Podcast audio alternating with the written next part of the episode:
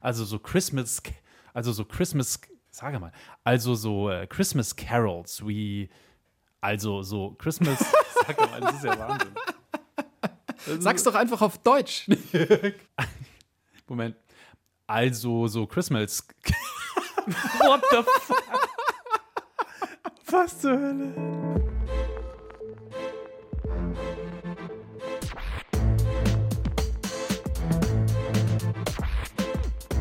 Klassik für Klugscheißer. Hallo und herzlich willkommen zu Klassik für Klugscheißer, dem immer noch neuen Podcast von BR Klassik. Ich bin Uli Lau. Nee, ich bin Uli Lauri. Okay. Nee, ich bin Uli Knapp, so rum. Oh ich Gott, dachte schon immer derselbe Person. Anfang und dann so eine Überraschung. Vielleicht haben wir unsere Hörerinnen und Hörer diesmal so ein bisschen überrascht. Ach, schön, ja. Hallo Lauri. Hallo Uli. Also ich bin, ich bin immer noch ich, da bin ich froh. Das Oder ist sehr schön. Heute geht es um Weihnachten. Heute geht es ganz arg um Weihnachten. Ja, noch nie war die Startezeit ja so start, wie sie aktuell ist. Und wie sollte es anders sein? So kurz vor dem weirdesten Weihnachten seit Christi Geburt weihnachtet es auch bei uns heute sehr. Brennende Fragen, die heute geklärt werden, lauten unter anderem: Wie lange gibt es schon Weihnachtslieder? Welche Stories stecken hinter den Klassikern? Wie machen Künstler eigentlich heute Weihnachtsmusik? Und wie oft ist Uli Knapp eigentlich schon in den Sack gesteckt worden? Äh, die Antwort ist ziemlich einfach. Alle Jahre wieder. Das dachte ich mir. Genau. Und wir haben auch einen Gast diesmal, nämlich den Sänger des Jahres. Also diesen Preis hat er bekommen dieses Jahr, den Opus Klassikpreis, und zwar Daniel Behle. Tenor singt an den großen Opernhäusern und er hat auch selber eine Weihnachtsplatte rausgebracht, aber eine etwas andere. Der Weihnachtsmann hat einen Sack groß und schwer aus Jute. Den auf dem Rücken hat so bestimmt der Gute. Und er ist nach weich und zart, rot mit weißem Bart. Fliegt ein Schlitten durch die Luft, wo er schallend ruft. Hau, hau, hau. Das ist Daniel Behle mit einem Song von seinem Weihnachtsalbum. Der Song heißt Der Weihnachtsmann hat einen Sack. Ja, Uli, wo wir hier gerade so gemütlich beisammensitzen, wie hältst du es denn eigentlich persönlich mit der Christmas? Äh, ziemlich klassisch, also wirklich sehr klassisch halte ich es. Ähm, also zu Heiligabend Baum, Krippe, Plätzchen, Punsch, aber wirklich erst unmittelbar zu Heiligabend und davor komme ich ehrlich gesagt gut durch den Advent, ohne all das andere. Wie ist es bei dir? Ja, man mag es aufgrund meiner rauen Fassade vielleicht gar nicht glauben, aber ich gehöre zur Spezies der Weihnachtsromantiker. Ich backe eigentlich höchst selten an Weihnachten, aber wirklich intensiv. Ich habe immer schon am ersten Advent einen Weihnachtsbaum und ich habe auch Deko zu Hause und ich höre regelmäßig Weihnachtssound. Was ich sehr mag zum Beispiel ist dieser typisch amerikanische Crooner-Weihnachtssound. Überhaupt bin ich ja großer Fan von angelsächsischer Weihnachtsmusik. Also so Christmas Carols wie Oh Holy Night oder Oh Come All Ye Faithful und so weiter. Hier zum Beispiel. Oh, come, all ye faithful, joyful and triumphant. Oh, come ye, oh, come ye to Bethlehem. Oh, Come, O Ye Faithful, gesungen von Nat King Cole in dieser Version. Auf Deutsch heißt es übrigens Herbei, o ihr Gläubigen, aber Oh Come, O Ye Faithful klingt irgendwie cooler, finde ich. Und ja, wie gesagt, keiner singt das so wie das Zeisal Nat King Cole. Du hast uns ja schon, Uli, in der letzten Folge verraten, du sorgst ja selber für den Christmas-Soundtrack und klimperst Oh Comet, ihr Hirten auf dem Piano rum, bis man dich vom Klavierhocker runterzerrt. Ja, das ist tatsächlich so gewesen vor vielen Jahren noch und ähm, es ist letztlich so, dass ich mich dann irgendwann selber vom Hocker zerre, weil Ach, ich, ich, ich lenke jetzt mal ab von meinen nicht vorhandenen Klavierkünsten und komme gleich mal mit dem ersten feinen Klugscheißer-Fun-Fact für dich. Den habe ich neulich gelesen. Es geht um Jingle Bells. Das kennt jeder, oder? Ich gehe davon aus. Ist ja schließlich einer der Weihnachtsklassiker schlechthin. Ja, ist aber nur eigentlich gar kein Weihnachtslied. Was? Weihnachten wird da, ja, es ist so, Weihnachten wird da auch mit keinem Wort erwähnt, wenn man sich den Text genau anschaut.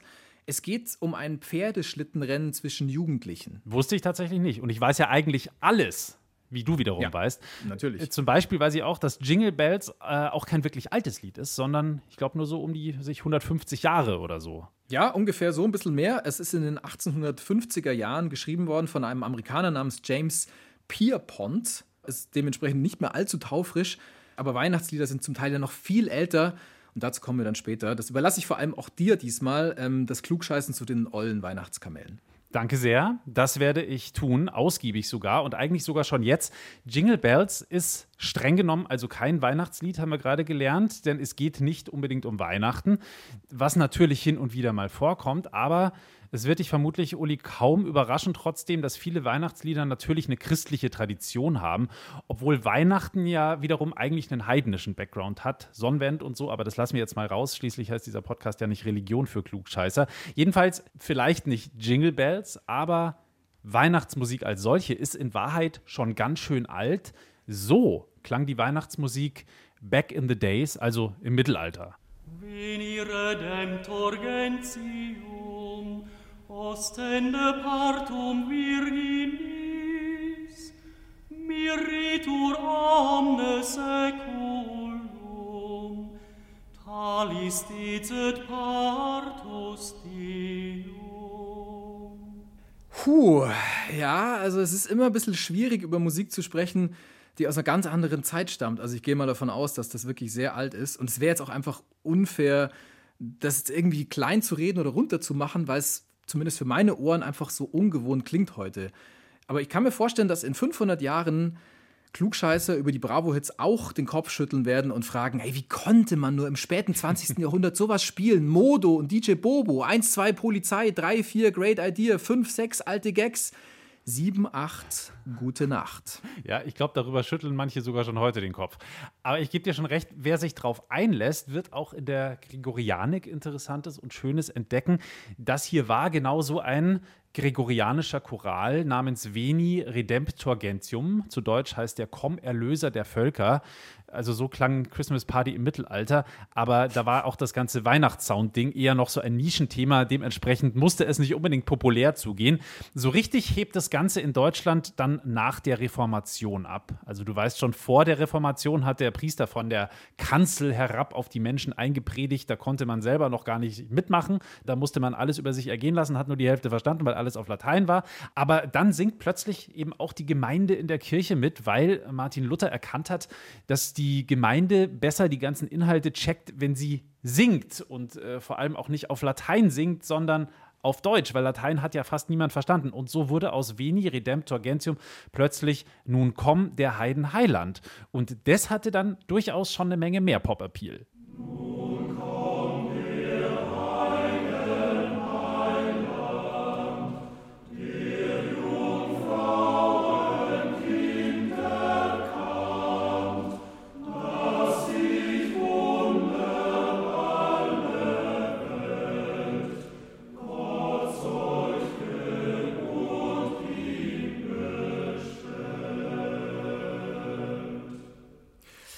Ja, puh, also. Da klingelt noch nicht das Glöckchen.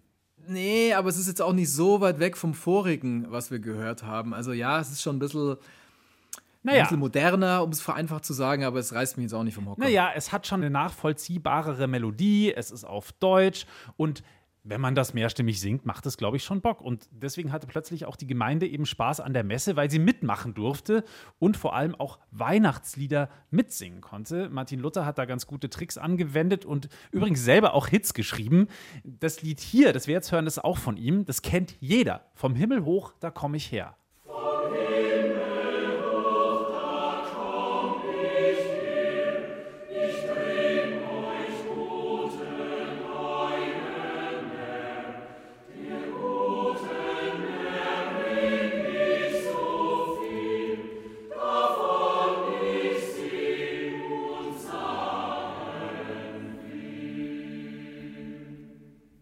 Mega-Hit im Weihnachtsbusiness. Martin, Martin Luther hat ursprünglich die Melodie von einem alten Spielmannslied hergenommen. Das heißt, das kannte eh schon jeder Depp und jeder konnte mitsingen, quasi das Hey Baby UA seiner Zeit. Und dann hat Martin Luther halt einfach einen neuen Text dazu geschrieben und später dann übrigens sogar auch nochmal eine, eine neue, eine eigene Melodie. Das ist dann die, die wir heute kennen. Hey Baby des Künstlers Gary Friedle, Vulgo DJ Ötzi, findet sich übrigens auf der Bravo Hits 30. Hast du das Das ist jetzt nur der Vollständigkeit gerade? halber. Ja, ja, nee, das weiß ich, das weiß Das ich. weißt du, das gehört bin, zu deinem Das Kanon. weiß ich, das weiß ich. Ja, ja, bei mir ist es so, ich bin mit Bravo Hits 9 dann ausgestiegen, das war die letzte. Danach war ich raus, aber solche Sachen muss man halt parat haben. Also aus der ganzen Sache mit Martin Luther schließe ich jetzt, ähm, dass Martin Luther, der Chefreformator, auch der Chefkomponist war. Also das ist mir zumindest neu.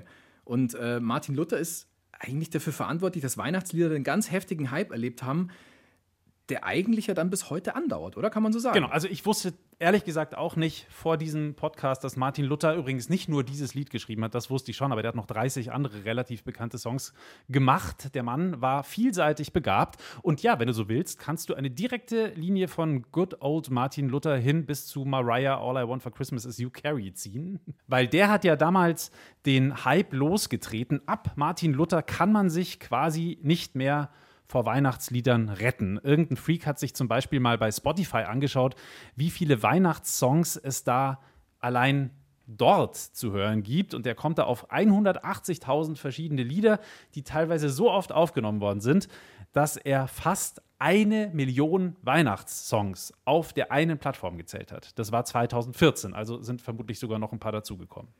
Krass, oder? Ja, ich gehe mal davon aus, ja, durchaus.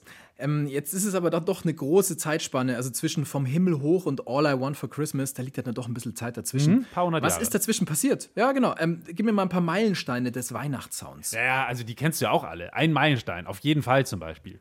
Stille Nacht.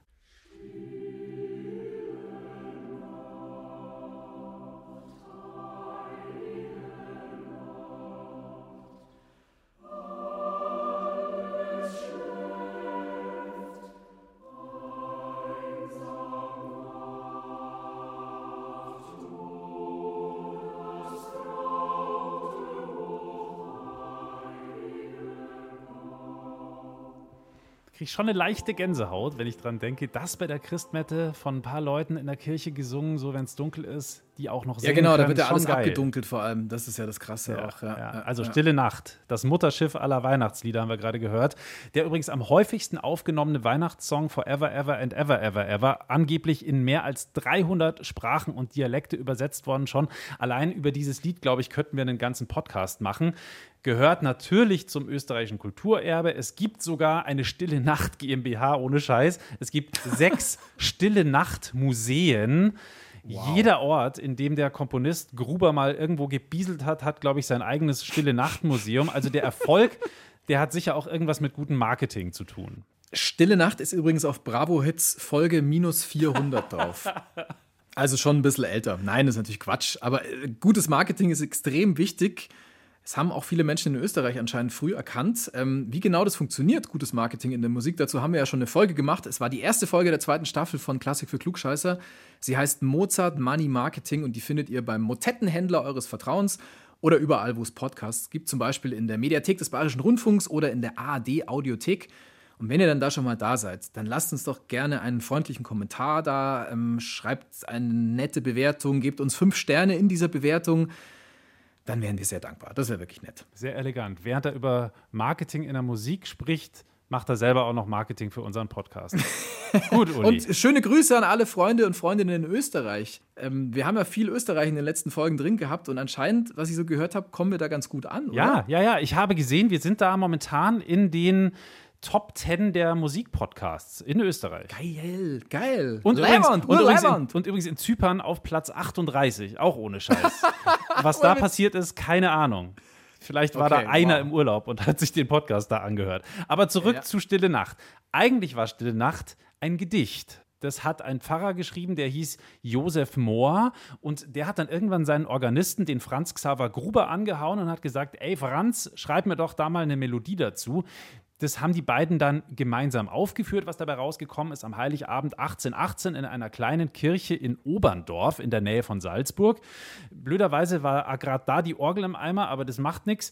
Sie haben sich eh mit der Gitarre begleitet und das kam wahnsinnig gut an. Ein Hit war quasi geboren. Danach war nichts mehr im Weihnachtsbusiness, wie es einmal war. Das hat sich rasend schnell durch reisende Musiker verbreitet bis nach Amerika und dann irgendwie auch noch in den ganzen Rest der Welt. Angeblich erzählt man, habe ich gesehen, Kindern in Bayern, wenn das Lied an einem anderen Tag als am 24. Dezember gesungen wird, dann stirbt deswegen ein Mensch. Jetzt bin ich katholisch im tiefsten Oberbayern auf dem Dorf aufgewachsen und mir hat man sowas nie erzählt. Bei euch in Schwaben? Sind da nee, die Leute nee, gestorben? Nein, nein, nein. Also ich komme aus dem bayerischen Schwaben und ich war Ministrant. Also ich hatte quasi die Standleitung nach ganz oben und ich habe davon ehrlich gesagt auch noch nie was gehört. Und mir hat man damit auch noch nie gedroht. Also, wenn ihr vielleicht irgendwie davon gehört habt, dass ein Mensch stirbt, wenn man das Lied zur falschen Uhrzeit singt oder am falschen Tag singt, so wie wenn man eine Weißwurst zur falschen Uhrzeit isst, dann sagt uns gerne Bescheid, schickt uns gerne eine Mail. Ja, die Adresse noch, die Adresse noch ist klugscheißer mit doppel s at br-klassik.de. Danke, Marketing-Experte Uli Knapp. Bitte. Die Kirche da in Oberndorf, wo das Lied zum ersten Mal aufgeführt worden ist, die ist übrigens irgendwann vom Hochwasser weggeschworben worden. Da steht heute eine Gedächtniskapelle und ja, du kannst dir vorstellen, das ist ein Touri-Hotspot geworden, der sich gewaschen hat. Also außer dieses Jahr ist da richtig, richtig viel los. An dem Ort, wo Stille Nacht geschrieben worden ist oder uraufgeführt worden ist. Übrigens, damit du heute Nacht nicht schlafen kannst, noch ein creepy Fun Fact.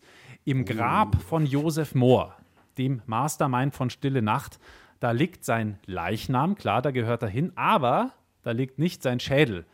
Irgendwann wurde der Gute nämlich mal exhumiert. Ein Bildhauer wollte ein Denkmal äh, machen, aber irgendwie hat man seinen Schädel nicht mehr zurückgebracht und den hat man später dann in die Stille Nacht Kapelle eingemauert. Da findet man ihn dann wieder. Ah, gruselig, alright. Also für dich als Experten jetzt, Lauri, äh, der du dich in diese Geschichte der Weihnachtslieder eingegraben hast, habe ich eine Frage. Und zwar, ähm, wir haben jetzt anscheinend in Deutschland eine lange Weihnachtsliedertradition. Ähm, wie ist es denn in anderen Ländern? Also singen die Menschen dort die gleichen Lieder oder haben die dann auch eigene Lieder? Wie ist es? Ja, das ist ganz interessant. Das ist tatsächlich ziemlich gemischt. Morgen kommt der Weihnachtsmann zum Beispiel, war ursprünglich eine französische Melodie. Das Lied heißt im Original A vous dirai-je maman. Äh, dafür singen viele dann aber auch wieder deutsche Weihnachtslieder in ihrer Sprache. Aber natürlich gibt es auch in vielen Ländern wieder ganz, ganz eigene Weihnachts-Traditional-Hits, die man anderswo nicht singt. Im UK zum Beispiel. While Shepherds Watched Their Flocks by Night. Ein sehr, sehr altes Lied. Ist aber heute noch so ein Hit, weil es im 18. Jahrhundert der einzige Weihnachtschoral war, der in der Church of England gesungen werden durfte. Die anderen waren der Kirche irgendwie nicht heilig genug, aber das ging. Und ganz, ganz witzig, im UK und im Commonwealth wird das zu einer anderen Melodie gesungen als in den USA. Im UK zu einer alten aus dem 16. Jahrhundert, in den USA zu einer adaptierten Melodie von Händel. Hier ist die Version aus dem UK.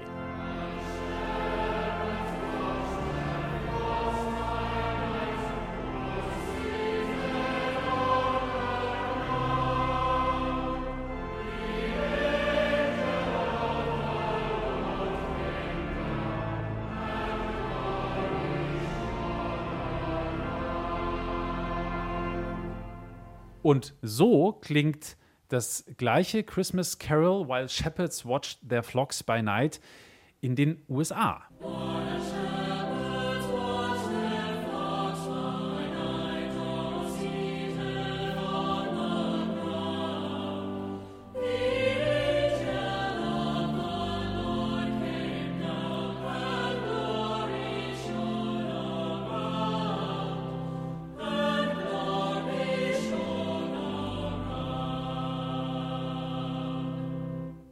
Schön, gell?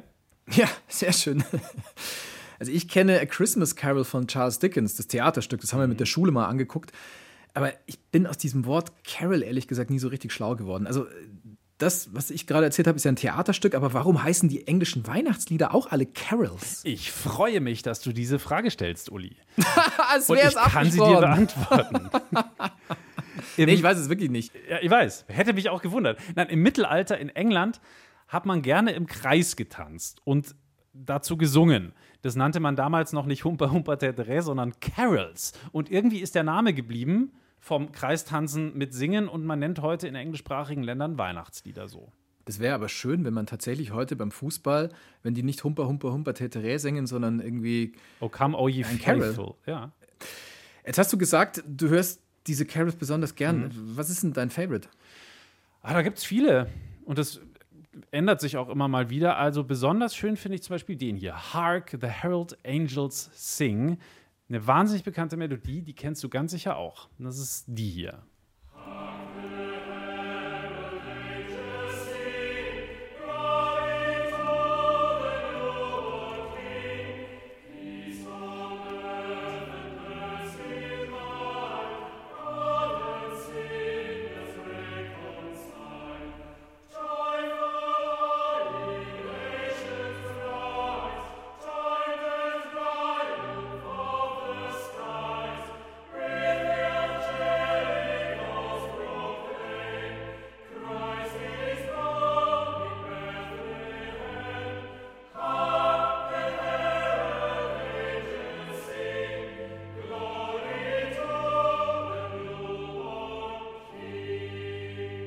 Also die Melodie ist eigentlich von Felix Mendelssohn Bartholdy, aber Felix Mendelssohn Bartholdy, der wusste gar nichts davon, dass er da einen Weihnachtshit gelandet hat, äh, weil er war schon tot, als seine Melodie dafür benutzt worden ist. Die kommt eigentlich aus einem ganz anderen Stück, einem Festgesang zur Eröffnung der am ersten Tage der vierten Säkularfeier der Erfindung der Buchdruckerkunst auf dem Marktplatz zu Leipzig stattfindenden Feierlichkeiten. So hieß das wirklich.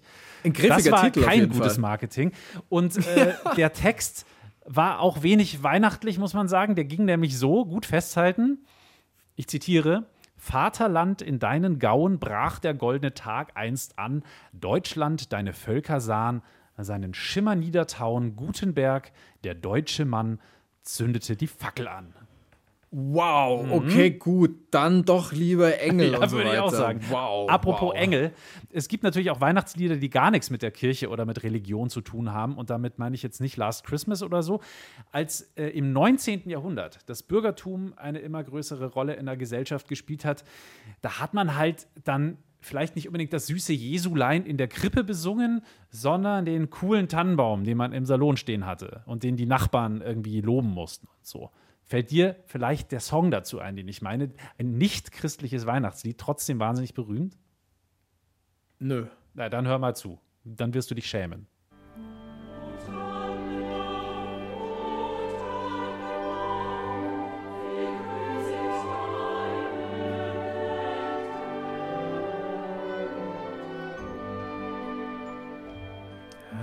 Ja. Du hattest ja schon was Schon von mal gehört? Tannenbaum erzählt. Schon mal ja, gehört, ja, das. Lied? Ja. Mm, Ja, ja, okay, gut, okay. O Tannenbaum. Wobei auch hier wieder ein Missverständnis. Ursprünglich war auch O Tannenbaum gar nicht als Weihnachtslied gedacht, sondern als tragisches Liebeslied. Im Original geht es nämlich so: O Tannenbaum, O Tannenbaum, wie treu sind deine Blätter? Okay, kennen wir alles noch. Erste Strophe. Soweit noch alles cool. Aber jetzt kommt, zweite Strophe, die böse, untreue Frau ins Spiel. O Mägdelein, O Mägdelein, wie falsch ist dein Gemüte?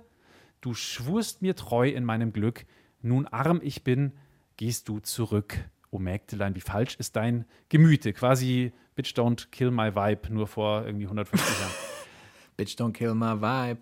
Was ich vorher nicht gesagt habe bei ähm, Jingle Bells, da ist es ja tatsächlich ein Rennen, aber es geht auch um eine Frau letztlich. Die balgen sich da um eine Frau. Ja, also siehst du mal, einige Weihnachtslieder haben gar keinen weihnachtlichen Ursprung, sondern wurden erst, wie O Tannenbaum auch, erst später zum Weihnachtslied umgetextet.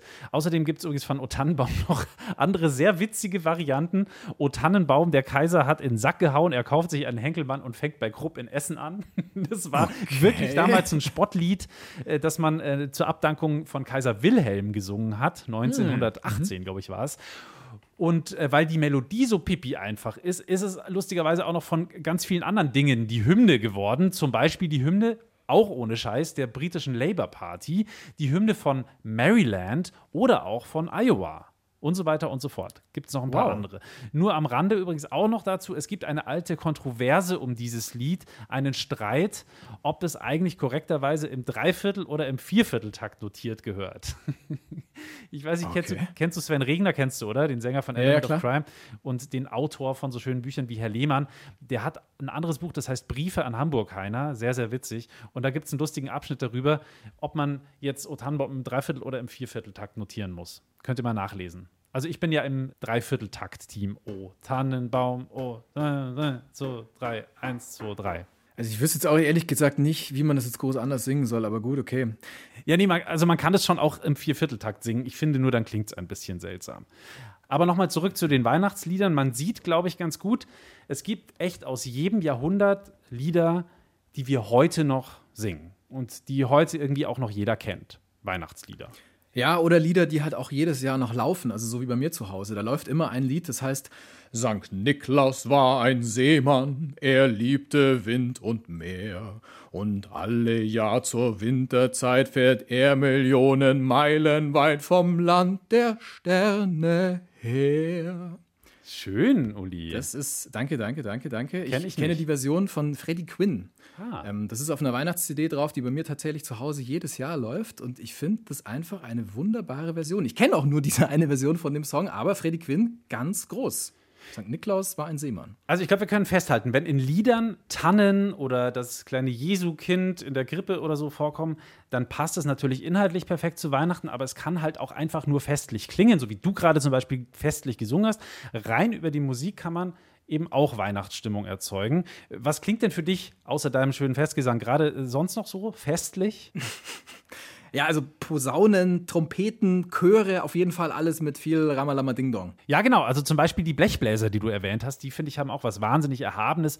Die stehen ja in der Musik immer wieder für Festlichkeit. Die sind auch so ein royales Symbol, Fanfare, weißt du, nach dem Motto, der König ist da, mhm. in dem Fall ja, ist halt ja. dann Jesus da. Das kennen wir zum Beispiel auch von Händel, der Messias mit dem berühmten Halleluja und mit fetten Trompeten. Die kommen im Messias, das ist wichtig, aber nur in den besonderen Feiermomenten vor. Also zum Beispiel im mhm. Chor Glory to God und im Halleluja oder auch im Schlusschor Worthy is the Lamb.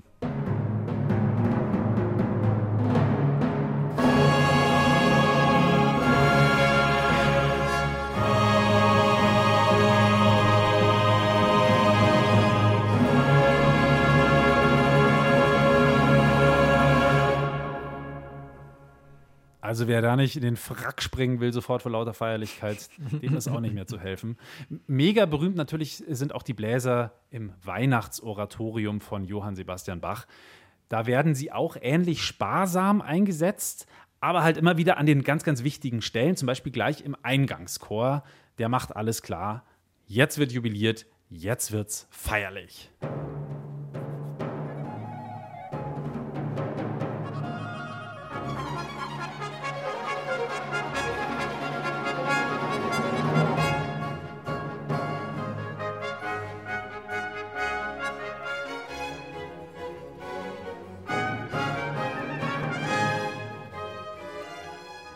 Bläser im ganz, ganz berühmten Weihnachtsoratorium von Johann Sebastian Bach. So ein berühmtes Werk. Auch das wäre, glaube ich, einen eigenen Podcast wert. Aber wir wollen ja heute noch über ganz viel andere Weihnachtsmusik reden. Nicht nur über ein Stück. Absolut. Es ist einfach ein absoluter Christmas-Banger, wenn man das so sagen darf. Und dem können wir heute unmöglich gerecht werden. Aber es kann sein, dass es dazu bald eine kleine Überraschung gibt. Mm. Unterm Baum oder in eurem Podcast-Feed. Mm. So, das lassen wir mal so stehen. Lass doch äh, noch so ein bisschen weiter im Werkzeugkasten der Feierlichkeitserzeugungsinstrumente wühlen. Was zum Beispiel lässt deine Äuglein strahlen? Wann denkst du, Alter, jetzt kann aber auch ich rauer Schwabe mich nicht mehr gegen Weihnachtsfeelings sträuben? Wow, rauer Schwabe, ja. Also, uh, da wird es mir gleich ganz heiß äh, vor lauter Rauheit. Ja, also ganz klares Signal sind natürlich immer Glocken. Gell? Siehst du also? Ja. Wo eine ja, Kirche, klar. da sind auch Glocken. Und wenn das Geläut an Feiertagen so richtig losläutet, gerade in einem großen Dom oder so, dann ist es schon ziemlich beeindruckend. In vielen Kirchen wird auch an Heiligabend zum Beispiel um Mitternacht geläutet, weil um die Zeit angeblich Jesus geboren ist. Außerdem waren im viktorianischen England Handglocken sehr populär, also so Teile, die man halt so in der Hand hat und geschüttelt hat und mit denen man dann auch gerne Weihnachtslieder gespielt hat. Wenn wir es jetzt mit den Glocken haben, es müssen jetzt nicht immer diese riesigen Glocken sein in der Kirche oben am, am Turm, sondern es gibt ja auch die kleinen Glöckchen, mhm. also die, die am Pferdeschlitten dran sind. Das ist ja auch so ein typischer Weihnachtsklang. Ja, die hat man übrigens auch schon in der Antike an Pferde hingebunden, um zu zeigen, Obacht, jetzt kommt wer Wichtiges daher. Außerdem sind die auch einfach ein Warnsignal an Pferdeschlitten gewesen. Die hm. Pferdeschlitten und auch die Hufe von den Pferden machen auf dem Schnee ja sonst kein Geräusch und da kann es halt auch mal zu Unfällen kommen. Hinter engen Kehren oder so. Aber hm. so, so richtig von Horse Bells, also vom Warnsignal zu Sleigh Bells, also zu Schlittenglöckchen für Pferde gezogene Schlitten als Entspannung oder zur Dekoration, so mit Schellen, werden die ähm, erst so um 1800. Da findet die Transformation statt. Das Glöckchenzentrum, da wo die eigentlich alle gemacht werden, liegt übrigens in East Hampton in den USA, gibt es wirklich. Nennt man auch Belltown oder Jingletown. Und okay. da werden jetzt seit über. You can ring my bell. Genau, da werden jetzt seit über 200 Jahren jedes Jahr Millionen Glöckchen und Schlittenschellen produziert, da in East Hampton. Die heute natürlich in keinem kitschigen Weihnachtslied fehlen dürften. Ja, genau, stimmt. Neben allen anderen Klischees wie den leuchtenden Kinderaugen, Zimtduft, Schnee, was haben wir noch? Frieden natürlich auch, bla bla bla bla. Bratapfel, Lumumba und ähm, Blum Lumumba, sehr das feines ist- Getränk Lu- an Das ist das Weihnachten, Erste, woran ich denke, wenn ich an Weihnachten denke, Ja, ist Lumumba. ist toll. Und Mit und Batida de Coco. Ja, nein, aber Lumumba ist wirklich ist cool. Okay. Mit Sahne und so, ist toll. Probier's mal aus. Übrigens, diese Glöckchen werden nicht erst von der heutigen Popmusik verwendet, sondern auch schon Mozart hat Glöckchen eingesetzt in seiner Musik und zwar in der berühmten Schlittenfahrt. Das ist einer seiner deutschen Tänze.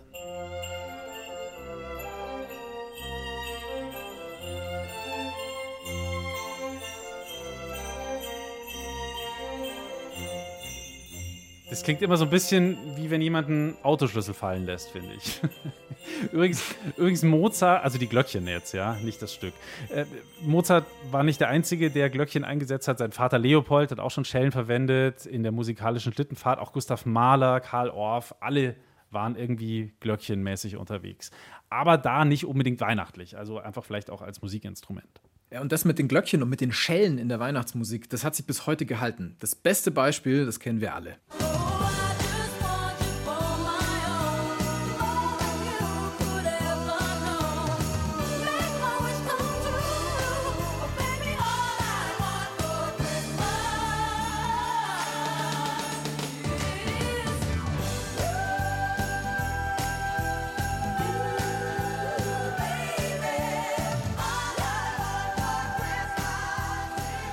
All I Want for Christmas is You. Absolutes Monsterteil von Mariah Carey und sie hat den auch selber geschrieben. Ja. Also das Er hätte nie wieder ein Lied schreiben müssen und könnte trotzdem, glaube ich, in Saus und Braus für den Rest ihres Lebens leben. und in Lumumba baden. Soll ja zarte Haut machen. Ja, absolut. Der Song ist jetzt schon ein bisschen älter, er ist nämlich von 1994.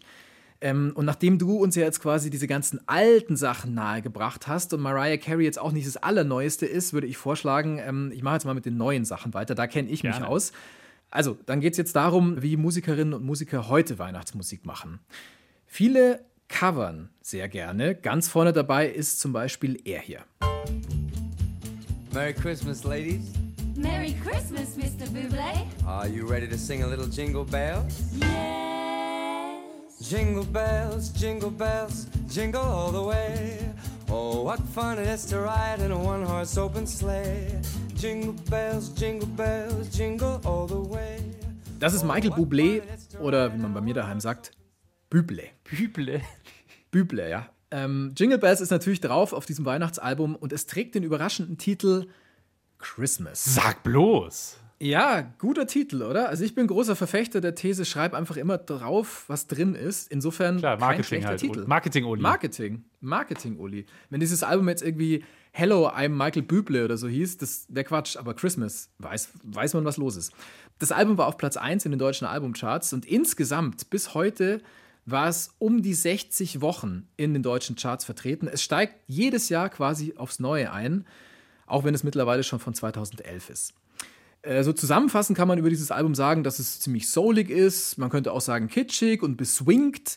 Also es ist so richtig schöne American Christmas, auch wenn Michael Bublé Kanadier ist. Manche sagen, er tritt mit diesem Sound und mit seinem Christmas-Swag tatsächlich in die Fußstapfen von Frank Sinatra. Also für dich, Lauri, als großen alten Crooner, würdest du mir da zustimmen? Also Crooner weiß ich nicht, ob ich bin, aber Crooner-Fan auf jeden Fall. Grundgütiger würde ich dir da nicht zustimmen. Mir ist der gute Michael Bublé zu sehr Strahlemann, irgendwie zu glatt gebügelt. Also mit Verlaub aber an die Ausstrahlung von Croonern wie Sammy Davis Jr. oder Frank Sinatra und so kommt er nicht ran. Michael Bublé würde sich, glaube ich, mit dem Ausdruck Red Pack auch nicht so wirklich gut identifizieren können. Und wo die Jungs damals mit Whisky gegurgelt haben, ist das bei Bublé, so schätze ich ihn zumindest eher ein, vielleicht ein Quinoa-Smoothie oder so. Boah, das ist aber eher so trocken, das kannst du nicht trinken. Gut, Lauri, dann jetzt für dich White Christmas von Frank Sinatra. I'm dreaming of a white Christmas, just like the ones I used to know, where the treetops glisten and kitties listen. Ich glaube wirklich, das ist so der erste Moment des Jahres, der mich ein wenig weihnachtlich gestimmt hat. Und dabei dachte ich, du bist eher so Grinch-mäßig drauf, Uli. Aber das war schön, danke. Dass ich Weihnachten geklaut hätte. Nein, nein, nein, überhaupt Du hast nicht. es mir gerade gebracht. Aber ich habe es dir gebracht, dann ist doch alles gut. Aber äh, Lauri, wa- was weckt jetzt bei dir gerade dieses starke Weihnachtsgefühl? Also warum ist es für dich so ein Weihnachtssong? Ja, der Song ist es jetzt gar nicht unbedingt. Der ist ja schon wahnsinnig durchgenudelt eigentlich, aber trotzdem natürlich ein toller Klassiker. Aber ich mag halt die Stimme von Frank Sinatra oder von allen Red Packlern eigentlich sehr und auch die Art, wie er traditionelle Lieder wie Oh Come All Ye Faithful oder Hark oder so total zu seinen eigenen Songs macht. Und das mit Stil, nicht mit Kitsch. Das finde ich sehr wichtig. Hm, okay, gut. Also für mich ist es bei diesem Song so dieses super langsame, dieses entschleunigte, ja, oder vielleicht sogar dieses entschleunigende. Also das passiert gerade. Es wird immer alles langsamer und um einen herum wird immer alles langsamer. Ein Song, wie wenn man sich in eine warme Decke mümmelt, wenn draußen die dicke Schneedecke alles schalldämpft, jedes Geräusch und, und den ganzen Lärm, den man so draußen hat. Ein Song zum Reingucken. Sehr poetisch. Also ich hätte nichts dagegen, wenn wir das jetzt hier einfach sein lassen und ein bisschen Red Pack Weihnachtssongs hören und so, aber lass uns ruhig mal zu den äh, Künstlern und Künstlerinnen von heute kommen, Uli, die Christmas so richtig rulen. Michael Bublé hatten wir gerade. Das Weihnachtsalbum, hast du gesagt, ist schon fast zehn Jahre alt. Hast du irgendwie was Neueres? Sia, die würde ich dir empfehlen. Sia hat auch ein Weihnachtsalbum gemacht und für alle, die Sia nicht kennen, ihr kennt sie vielleicht von dem Song hier.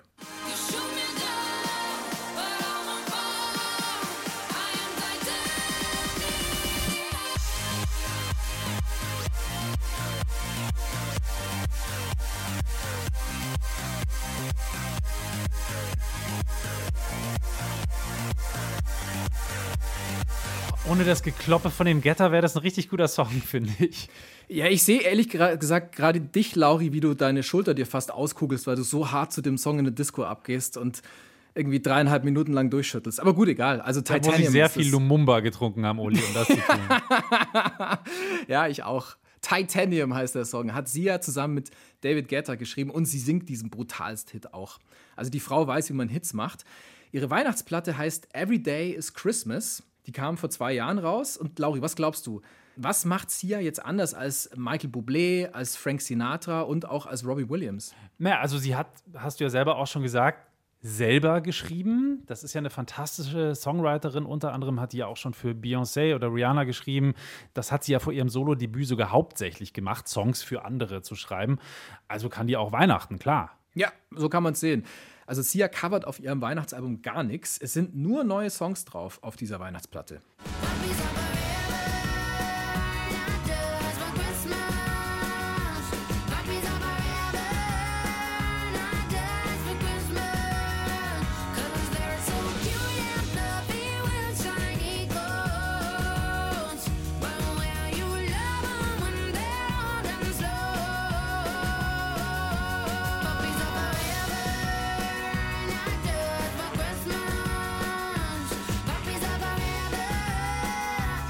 Sag mal, singt die da über Hundewelpen unterm Weihnachtsbaum? Singt die Puppies are forever?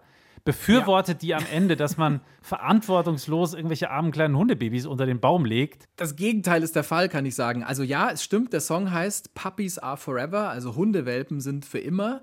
Und sie singt über Hundewelpen unterm Weihnachtsbaum, das ist korrekt. Aber dann kommt ja die Zeile Not just for Christmas, also nicht nur für die Zeit an Weihnachten. Und ich glaube, es ist genau das Gegenteil. Sie will wohl daran erinnern, hey, also ein Hund unterm Weihnachtsbaum, der ist danach auch noch da. Du hast schon eine gewisse Verantwortung, wenn du sowas verschenkst oder auch geschenkt bekommst. Ja, wollte gerade sagen, es ist nicht so eine gute Idee, Tiere an Weihnachten zu verschenken. Korrekt. Klugscheißer-Fact an dieser Stelle: Das Management von Sia wollte, dass sie erstmal einfach nur Traditionals aufnimmt, also covert. Und dann hat sie einfach angefangen, ihre eigenen Weihnachtssongs zu schreiben, hat irgendwie einen sauberen kreativen Schub bekommen, vielleicht so vor lauter Lebkuchenlaune und Lumumba-Liebe. Und dann ist eben dieses Album entstanden, quasi in Vanillekipfelwahn und in Tannenbaumtrance. Oh, vielleicht auch einfach im Verschenkfieber während eines Christkindl-Kreativitätsschubs. Bam. Das mag sein. Deine Alliterationen in allen Ehren. Sehr fein. Das Album ist also mehr so durch Zufall entstanden und ähm, eben komplett ohne Coverversion. So viel also jetzt mal zu einem der größten Namen im Pop-Biz, nämlich zu Sia. Kommen wir zu einer anderen Künstlerin, Phoebe Bridgers. Die ist jetzt nicht ganz so groß. Mo, mo, mo, mo, mo, mo, Moment. Für mich ist das, Ja, also- ich ohne also- Wund, für also mich ist Phoebe die größte. Sage ich ohne Übertreibung. Okay, kommerziell vielleicht nicht. Ja? Künstlerisch Okay. kommt niemand an Phoebe vorbei. Okay, gut. Das lassen wir jetzt mal so stehen. Also natürlich ist sie kommerziell nicht so erfolgreich wie, wie Sia. Also Sia hat, hat, wenn du bei YouTube guckst, manche Songs haben halt einfach mehr als zwei Milliarden Klicks, Views, das ist brutal. Und Phoebe Bridgers wunderbar, aber die will ja auch, glaube ich, gar nicht so den Erfolg haben. Sie klingt an Weihnachten so. You don't have to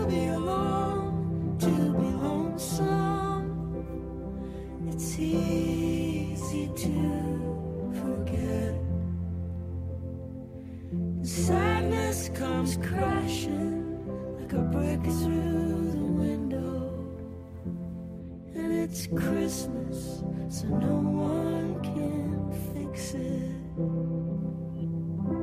It's Christmas, so no one can fix it. Ja, habe ich schon gesagt, Phoebe Bridgers ist die Beste.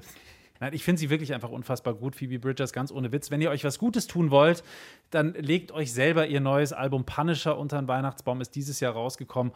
Und zur Feier des Tages dann gleich auch noch ihr Debütalbum Stranger in the Alps obendrauf.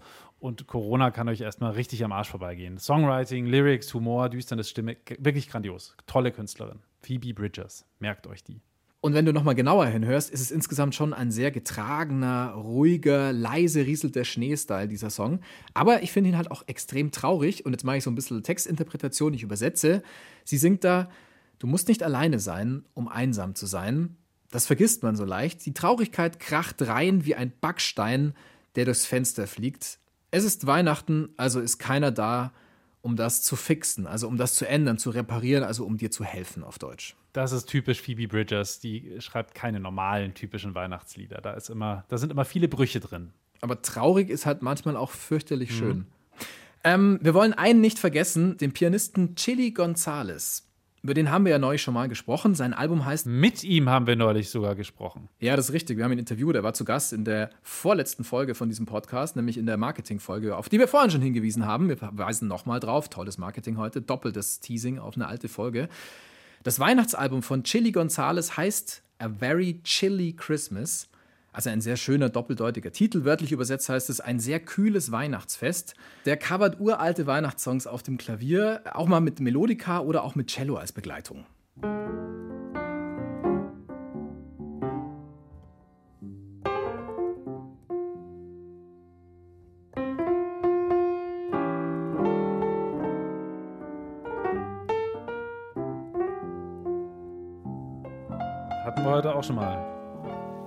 O Tannenbaum.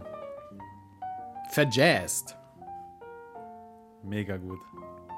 Schon, gell? Ich finde das auch super. Chili Gonzalez ist Wahnsinn. Chili Gonzalez hat bei uns in der Folge Mozart Money Marketing ganz ironiefrei erklärt, was so großartig für ihn ist an Last Christmas von Wham. Und wenn ihr das noch nicht gehört habt, dann hört es unbedingt nach. Gibt es überall, wo es Podcasts gibt. Ja, Chili Gonzalez hat so eine ganz eigene Art, diese Sachen zu interpretieren. Auch so ganz bekannte Weihnachtsklassiker in dem Fall.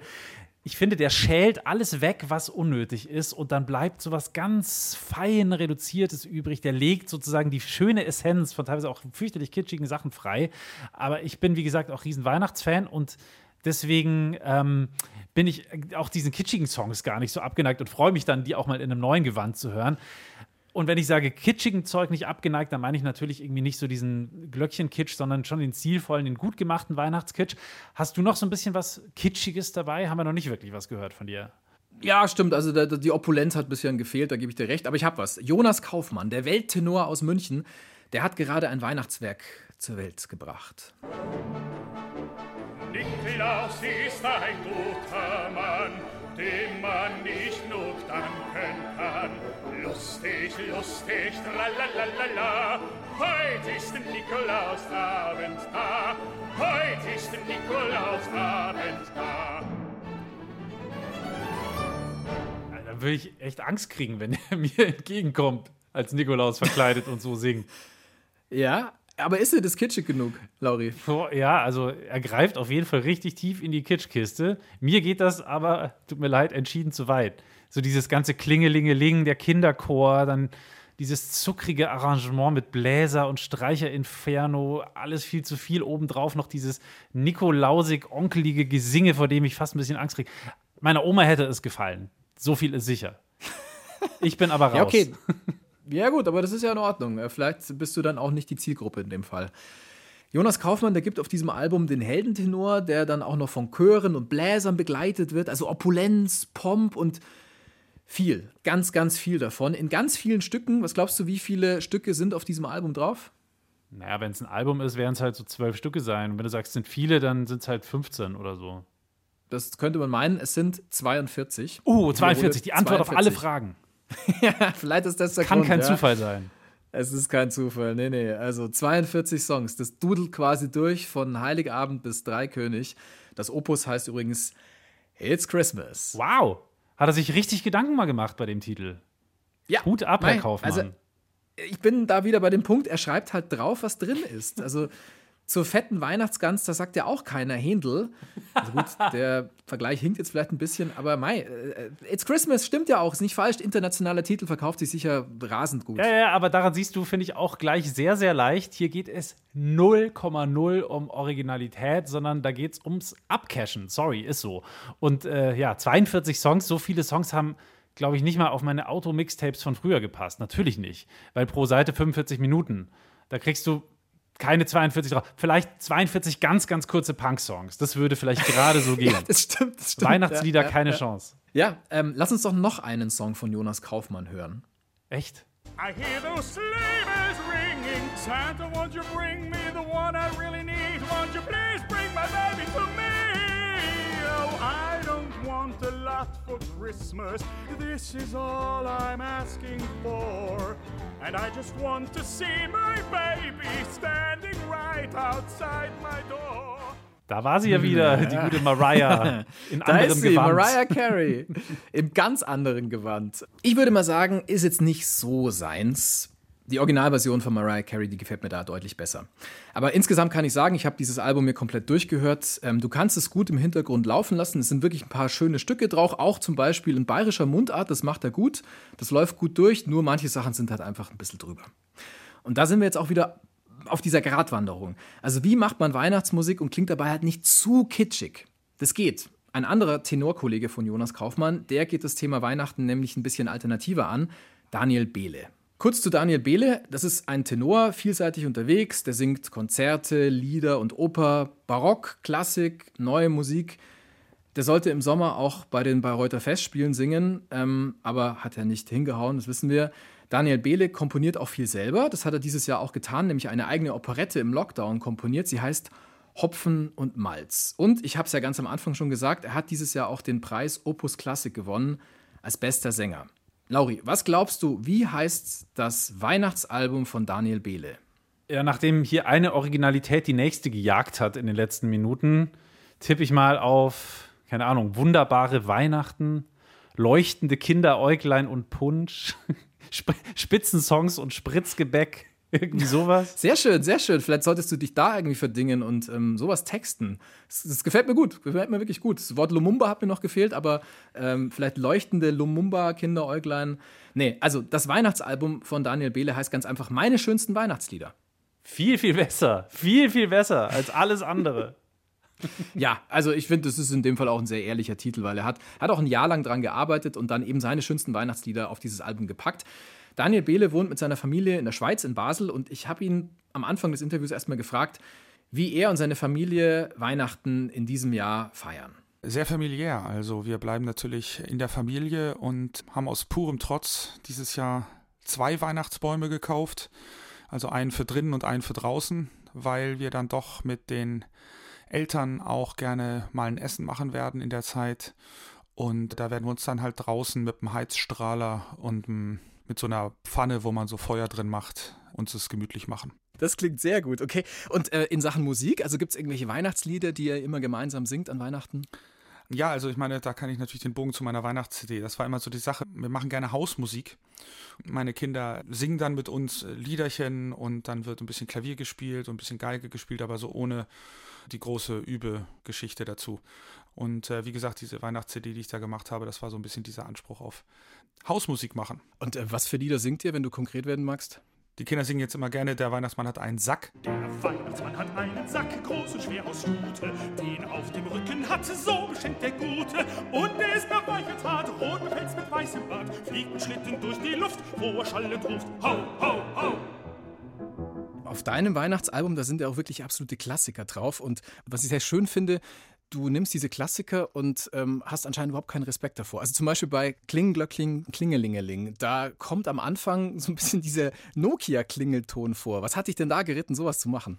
Nein, also das äh, Klingglöckchen, Klingelingeling ist ja für mich äh, eher was, was klingelt und es fängt ja mit dem Big Ben an, also der riesengroßen Glocke. Und dann habe ich mir halt überlegt, was ist die kleinste Glocke, die wir kennen und das ist ja tatsächlich der kleine Handyton.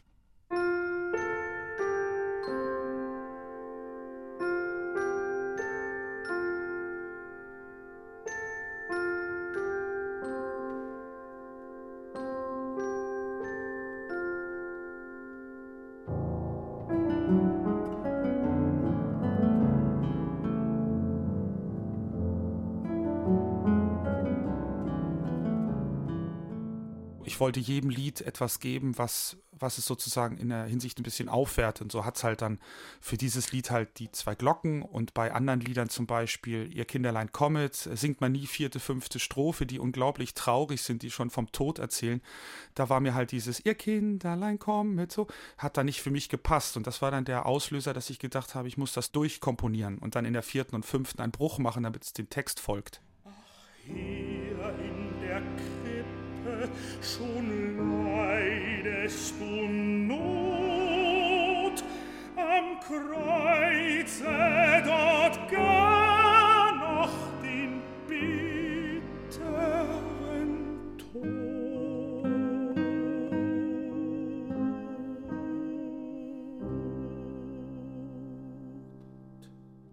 Also ich habe einfach versucht, das, was, wir, was man hat, zu nehmen und das äh, in, in der Essenz zu verstärken oder auch mal richtig zu stellen. Ja, vor allem, also mir sind tatsächlich auch Strophen jetzt neu gewesen. Also vierte und fünfte Strophe, muss ich sagen, haben mir da kannte ich nicht ganz einfach. Genau, ich habe ein bisschen Recherche getrieben, was denn diese Lieder ausmachen und was sie wirklich ausmachen, sie sind sehr, sehr wandelbar. Also diese Melodien sind in ihrer Art, wie sie geschrieben sind, für alles machbar. Und äh, versteckt auf dem ganzen Album ist natürlich äh, All I Want for Christmas is You von Mariah Carey und äh, Last Christmas I Gave You My Heart von George Michael. Das ist interessanterweise, wird das wenig entdeckt, wenn zum Beispiel bei Morgen kommt der Weihnachtsmann es anfängt mit diesen Quinten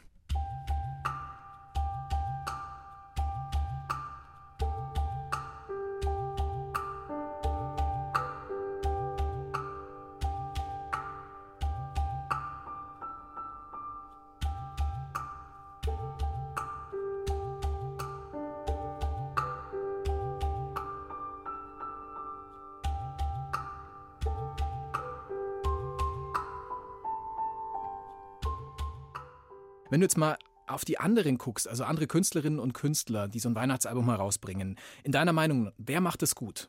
so richtig ans Kern der Weihnacht im klassischen Bereich, muss ich leider sagen, hat mir eigentlich bisher noch nie eine CD gefallen das war auch der Auslöser, weshalb ich mir gedacht habe, ich muss jetzt mal selber was machen. Natürlich sind diese, also die Wiener Sängerknaben oder so, wenn die dann Weihnachtslieder singen, sowas ist natürlich immer, immer schön und, und so. Aber für mich ist halt Weihnachten, wie gesagt, was äh, Kleineres und nicht die große Kuppel mit, ihr seid alle Sünder und jetzt mal zu euch kommen. Dafür muss ich nicht angeschrien werden, das muss ich irgendwie mit mir selber ausmachen. Also deswegen ist mir der, der, die kleine Form da sehr eigen und da habe ich nicht viel gefunden, was mich da wirklich äh, anmacht. Also äh, sehr wichtig bei diesen Liedern muss es äh, von, also wirklich empfunden sein und darf nicht äh, Marketing äh, strategischen Gesichts äh, Gesichtspunkten folgen. Es muss wirklich von Herzen kommen. Ja. Sonst funktionieren diese Lieder nicht, dafür sind sie zu einfach. Ja. Es muss vom Herzen kommen, das finde ich sehr schön. Ist es dir dann, ähm, wenn du das sowas ansprichst, ist es dir einfach zu viel Kitsch an Weihnachten, auch in der Musik? Ja, das ist immer so ein bisschen die Sache. Wenn es Kitsch ist und es ist ehrlicher Kitsch. Also wirklich, ohne dass ich das Gefühl habe, der will mich jetzt irgendwo hinkriegen, damit ich vielleicht eine Purchase Decision tätige, wie man so schön sagt, was kaufen soll, äh, weil es mich jetzt in eine bestimmte Stimmung äh, boostet. Ähm, dann fühle ich mich natürlich äh, eher genötigt und dann, dann lehne ich es ab.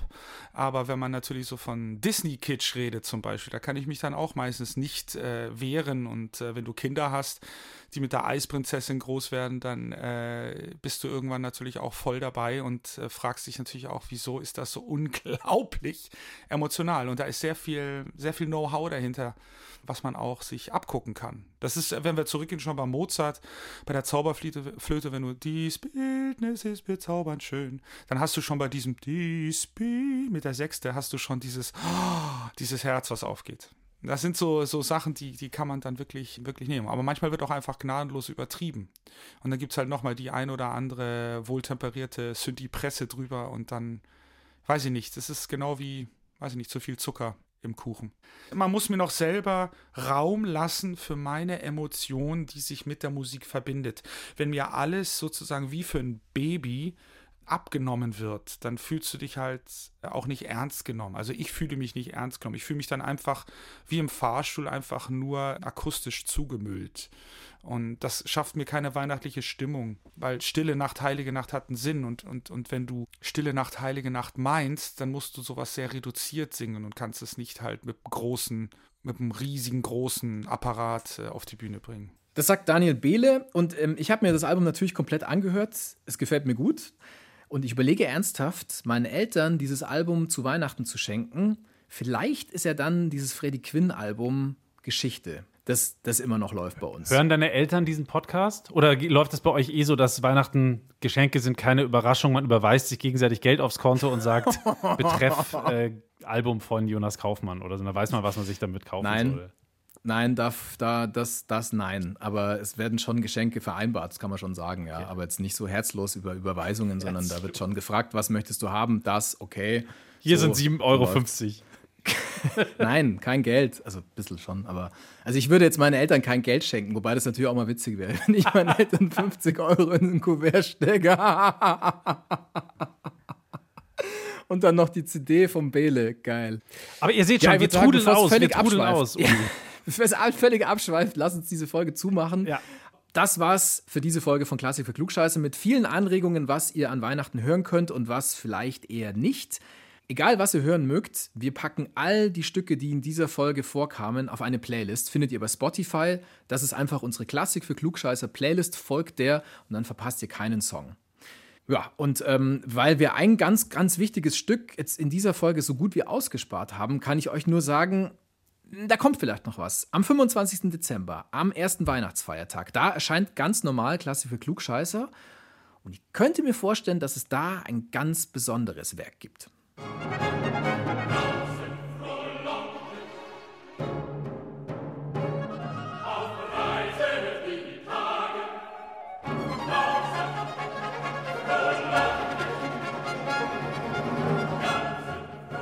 Habt ihr vielleicht erkannt, das Weihnachtsoratorium, das berühmte von Johann Sebastian Bach. Und wenn Uli Knapp sagt, da könnte vielleicht irgendwas kommen, dann will er damit sagen, wir sprechen in der nächsten Folge von Klassik für Klugscheißer über das berühmte Weihnachtsoratorium von Johann Sebastian Bach. Entschuldige, jetzt war ich der Grinch. Ja, das ist auch okay, aber das war doch gutes Marketing, oder? Und ähm, ganz viele Fun Facts und Klugscheißer-Facts zu diesem großen Weihnachtswerk gibt es in der nächsten Folge am 25. Dezember. Wir machen keine Pause, wir machen, wir ziehen gnadenlos durch.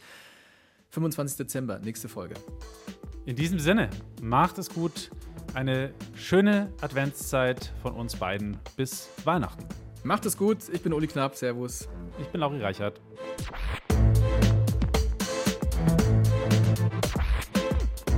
Klassik für Klugscheißer.